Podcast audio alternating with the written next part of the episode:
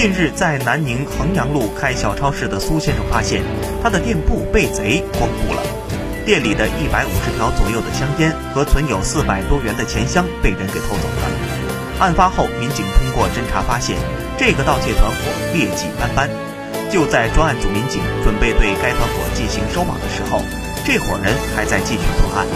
并且在盗窃过程中持刀对保安员进行威胁恐吓。随后又在光天化日之下抢夺了一位市民佩戴的金项链。